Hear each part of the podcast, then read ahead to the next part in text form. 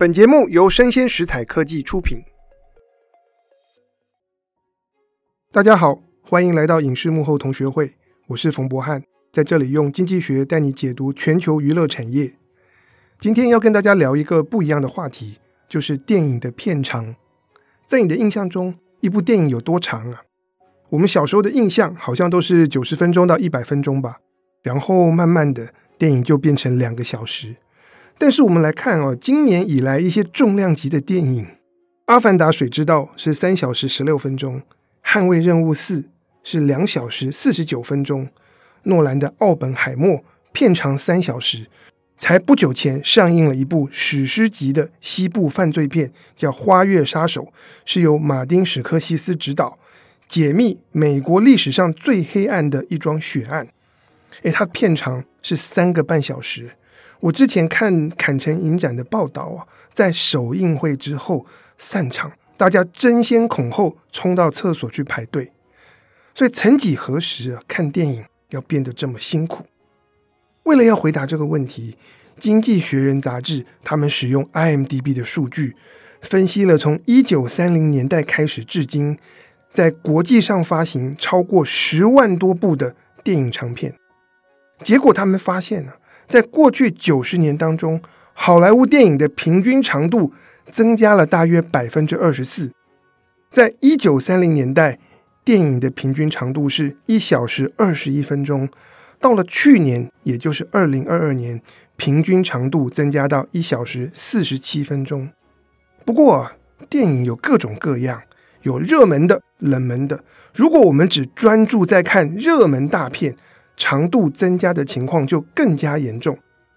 经济学人在整理资料的时候，他们把每年最热门的十部电影抓出来。这里所谓的热门呢，是根据 IMDB 上面得到的观众点评数啊来做衡量。于是我们看到，在二零二二年最热门的十部电影平均长度是两个半小时，比起一九三零年代的热门电影呢，足足多了百分之五十啊。当然，如果我们光比较一九三零年代和今天，可能会错失很多重要的讯息。所以，我们来看看啊，电影片长在过去九十年的走势，大概总共有三个时期是电影的长度明显的在拉长。首先，第一个拉长时期呢，是整个一九三零年代，那个时期啊，被称为好莱坞的黄金年代。为什么电影是黄金年代，因为还没有电视，还没有竞争者，电影就是一般家庭的娱乐。那时候的美国家庭每个礼拜上电影院，然后拍出来各种各样的电影，数目很多，品质良莠不齐。可是这个过程当中，拍摄跟电影制作变得越来越成熟。举例来说，在一九三七年，迪士尼制作了《白雪公主与七个小矮人》。一九三九年，米高梅创作了历史上有人说是最成功的电影《乱世佳人》，这个是第一个电影开始加长的时期。那么第二个电影加长的时期呢，大约是横跨了一九五零年代中期到一九六零年代中期。在那段时间啊，特别是片商重视的那些重量级大片，加长的情况更是严重啊。比方说，一九六二年，阿拉伯的劳伦斯片长三个半小时；一九六三年又出现了埃及艳后，原本片长超过四小时，但后来被迫做出删减。不过回到那个年代啊，看电影是有中场休息的，所以中间观众可以跑去上厕所，放映员他们也有时间来准备后半场电影的胶卷。那么我们要问。为什么一九六零年代的前后会出现电影加长？这就要回到影视的发展史，因为电视机在一九四零年代出现，然后逐渐普及，电视节目的制作也开始变得成熟。现在电视成为一般家庭的娱乐中心，大家不再需要每个礼拜跑电影院了，我在客厅里面就可以合家观赏各种节目。那么，电影面对来自电视的竞争，其实经历过不同的阶段。一开始在一九四零年代，他们是无视，也就是好莱坞这些电影公司，他们觉得电视没什么，短期热潮一阵子之后就会退去。接下来的几年，我们就看到电视产业开始攻城略地，然后电影圈的人跟电视圈的人，大家彼此怀着敌意，双方互相竞争。在这段时期啊，也就是一九五零年代初期，电影院的票房大幅的下滑。大概是从一九五六年开始啊，电影跟电视双方他们都发现这样的情况不能够永续，决定要开始合作。怎么合作呢？我们大家今天熟悉的电影发行窗口期，就是在那个年代发展出来的。电影拍出来，先上院线。下了院线之后，再卖到电视台重播，票房好的热门电影啊，可以透过授权给电视台赚到非常非常多钱。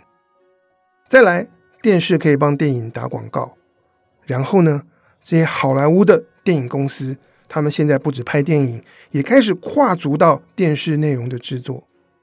电影和电视除了合作，他们本质上的竞争仍然存在啊。别的不说。现在电视上可以看到下档的这些热门电影，然后电视台还会拍摄 TV movie 这些电视电影可以看。那么我们要怎么样吸引观众走进电影院去看那些院线大片呢？答案就是电影要明显拍的和电视上的电影不一样，要充分利用到大荧幕的特性。所以，大概从一九五零年代中期开始，好莱坞电影的产制数目开始减少，大幅的减少。可是，每一部作品的制作预算开始大幅的提高，电影必须要更精致，才能够跟家家户户小荧幕里面的内容做出区隔。区隔有很多方法，当然，提高制作预算是一种，再来就是发展全新类型，有些故事。比较不适合在客厅里看，适合进入电影院看大荧幕。因此，好莱坞开始推出战争片、史诗型的电影，还有就是音乐歌舞剧电影。我们可以配合电影院里面那样子的声光效果。此外，还有一类，就是有些电影开始更加的碰触禁忌，更加的裸露和性感。像玛丽莲梦露就是在那个时代所产生的电影明星。除了发展出这些新的类型电影，当然还有一件事可以做，就回到我们今天的主题，就是加长。当电影变长，它故事的转折会变多，让人觉得看电影是一件更宏大的事情。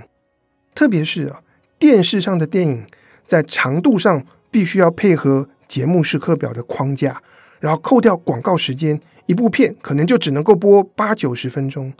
但是院线电影如果拍到一百分钟，那么就可以凸显它跟电视上的电影不一样，用这种方式吸引观众走进电影院。这就是为什么一九六零年代的前后，电影再度变长。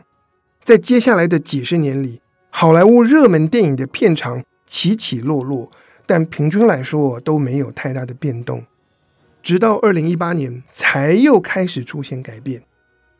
为什么是二零一八年？我不知道你有没有猜到背后的原因啊？一九六零年代是电视普及成为电影的竞争者，那过去五年呢？是串流平台普及成为电影的竞争对手。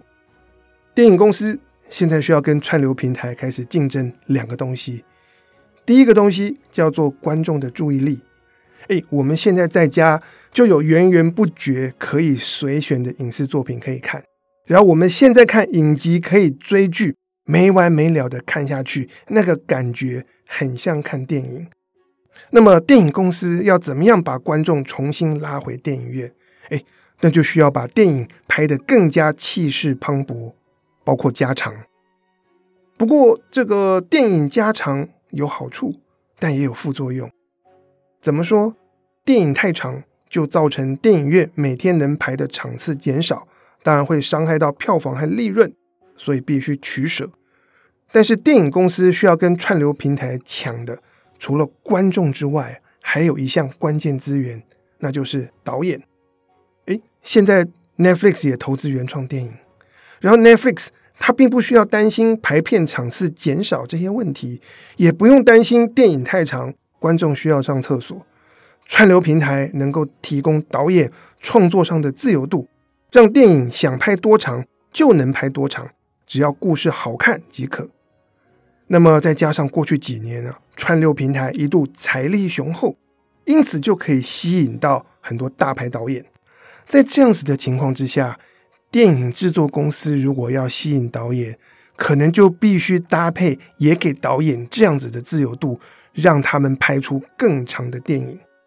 因此呢，过去五年我们看到好莱坞的电影越来越长，一方面是因为片商想要让电影看起来更宏大，也和串流平台做出区隔；另外一方面，片商需要跟串流平台抢导演人才。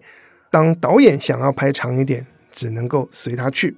我们来看看过去五年不断变长的电影呢，都是些什么作品？像是二零一九年的《复仇者联盟：终局之战》，长达三小时。那这一片是当年最高票房的电影。如果我们有时间细看资料，就会发现这些特别长的电影，大多数都是 IP 改编或者是延伸出来的作品。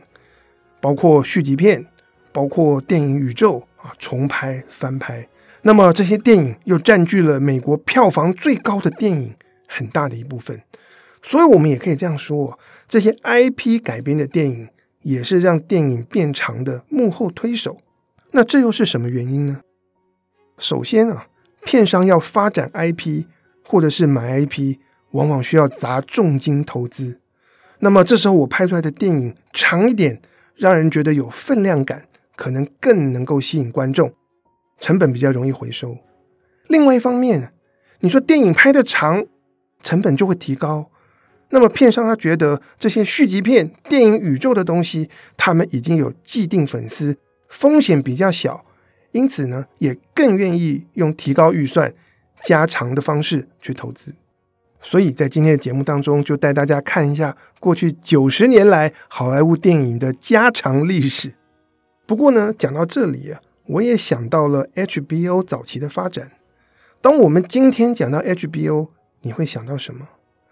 有人会说《欲望城市》《权力游戏》《绝命毒师》，大家会觉得 HBO 是一个有很多非常精致的原创影集的电视台。可是我要跟大家说，HBO 在一九七二年成立的时候，它是一间完全不做原创内容的公司。在一九七零年代初期啊，有一家公司原本叫做 Sterling Manhattan Cable，他是位在纽约的一家电视公司。可是当年他们遇到收视率严重下滑，制作成本节节升高，快要生存不下去了。但是当年这家公司的执行长 Charles Dolan。他找到了救亡图存的方法，什么方法呢？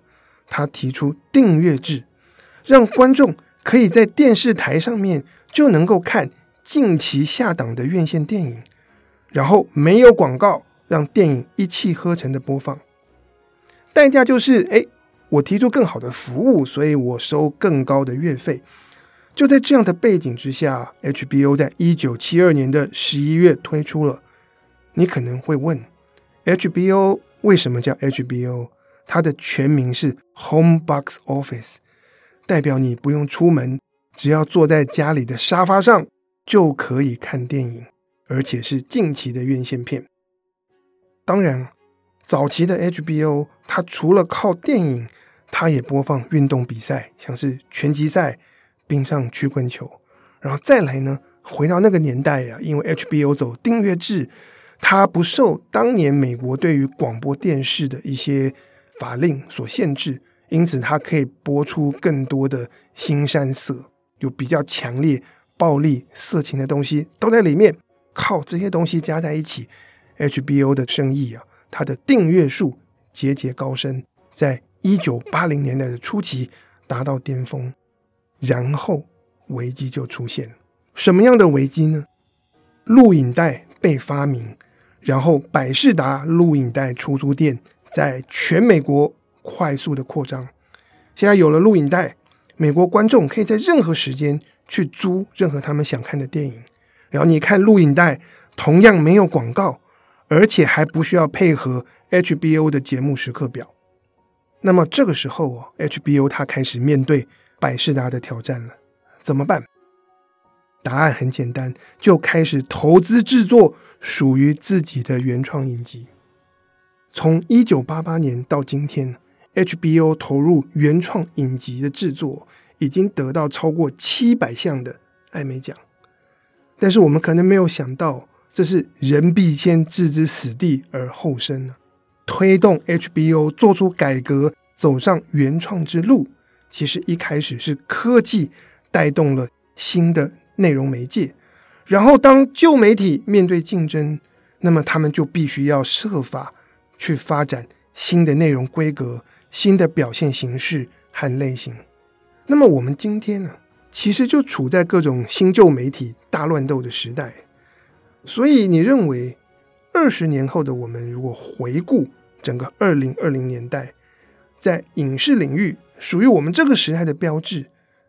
除了电影变长之外，还会有什么重要的改变呢？我们今天一开始提到《花月杀手》，这是 Apple 投资的电影，先在院线大规模上映，下档了之后才会上 Apple TV Plus 串流平台。那么今年十一月下旬还有另外一部电影《拿破仑》，我看了预告，非常期待。当然就是讲拿破仑的故事啊，由雷利·史考特执导。那么谁演拿破仑呢？瓦昆·菲尼克斯，诶，他就是小丑的演员，大家还记得吗？拿破仑也同样是由 Apple 投资，但是会在全球做大规模的院线上映之后下档了才上 Apple TV Plus。这有什么特别的吗？如果长期以来你一直有在听我们的节目，你就会知道，在前几年主流的串流平台。当然包括 Netflix 和 Disney Plus，他们都流行自己的电影自己播。诶，我投资原创电影花很多钱，但我直接上串流平台，借此来吸引更多人订阅我的平台。我之前有跟大家预告，好莱坞的影视产业正在逐渐恢复到古典的商业模式，回到传统的发行窗口期，也就是串流平台投资电影。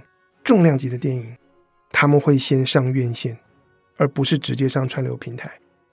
院线播完下档了，才上自己的串流平台，这样可以让一部电影的投资带来最多的观众和最大的营收。